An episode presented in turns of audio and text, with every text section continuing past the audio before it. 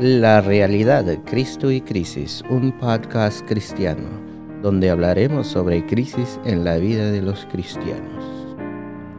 Gracias por su fiel sintonía.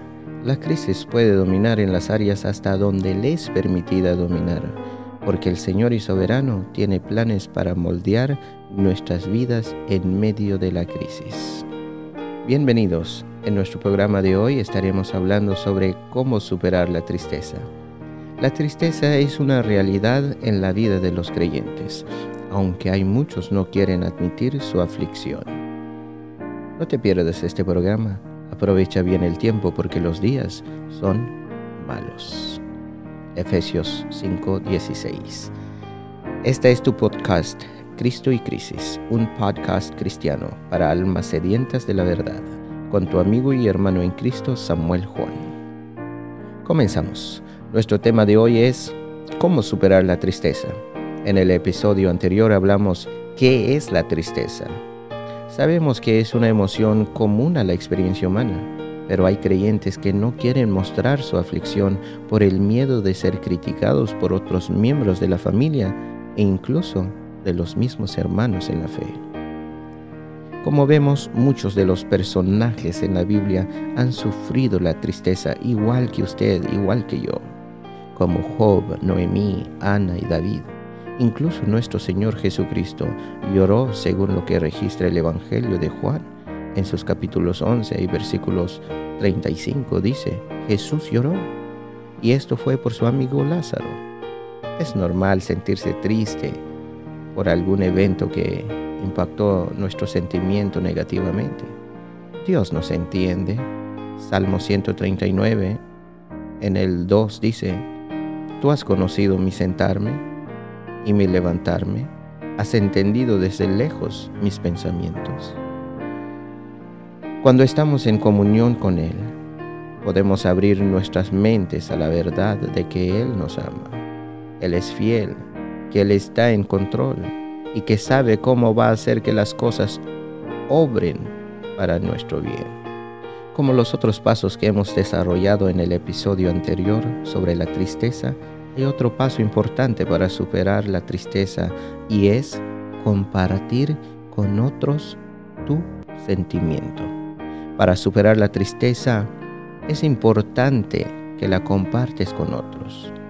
El cuerpo de Cristo está diseñado para aliviar las cargas de cada uno de sus miembros, según lo que dice Gálatas 6.2 sobrellevad los unos las cargas de los otros y cumplid así la ley de Cristo. ¿Sabes una cosa, mi amado oyente? Déjame decirte que los hermanos tienen la capacidad de llorar con los que lloran. Romanos 12:15. Gozaos con los que se gozan, llorad con los que lloran. Si no vas a compartir tus eh, aflicciones con otros, te estás exponiendo a un sufrimiento miserable porque a menudo la tristeza tiende a evitar a otros, aumentando los sentimientos de aislamiento y miseria. Déjame aconsejarte esta hora. Es mucho más saludable buscar consejería. Acércase a su pastor, habla con él, comparte con él tu sufrimiento. Hay veces cuando compartes tu sentimiento con otros, te hace ver una nueva perspectiva de la tristeza.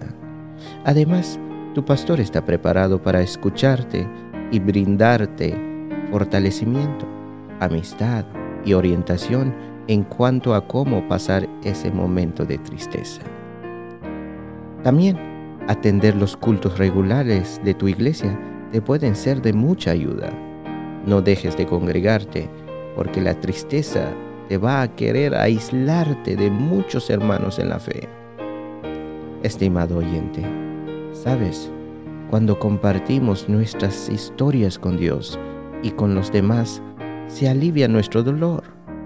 No hay medicina, no hay palabras que pueden vendar nuestro dolor. Lamentablemente, la aflicción es parte de la experiencia humana. Las pérdidas son parte de la vida y la aflicción es una respuesta natural a la pérdida. Pero tenemos la esperanza de Cristo y sabemos que Él es lo suficiente fuerte para llevar nuestras cargas. Mateo 11, 28, 30. Venid a mí, todos los que estáis trabajados y cargados, y yo os haré descansar. Hallaréis descanso para vuestras almas, porque mi yugo es fácil y ligera mi carga. Podemos entregarle nuestro dolor, porque Él cuida de nosotros. Primera de Pedro 5:7 dice, echando toda vuestra ansiedad sobre Él, porque Él tiene cuidado de vosotros. Podemos encontrar consuelo en el Espíritu Santo, porque Él es nuestro consolador. Jesús dice en Juan 14:16, y yo rogaré al Padre, y os dará otro consolador, para que esté con vosotros para siempre. Así, amado oyente, concluimos con esta reflexión. Primera Corintios 5.1. Porque sabemos que si nuestra morada terrestre, este tabernáculo, se deshiciere, tenemos de Dios un edificio, una casa no hecha de manos, eterna en los cielos. Qué linda promesa, qué maravillosa promesa.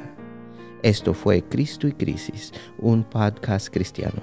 Búscanos en tus plataformas digitales de podcast, Cristo y Crisis, para más episodios. Dios os guarde siempre en su santo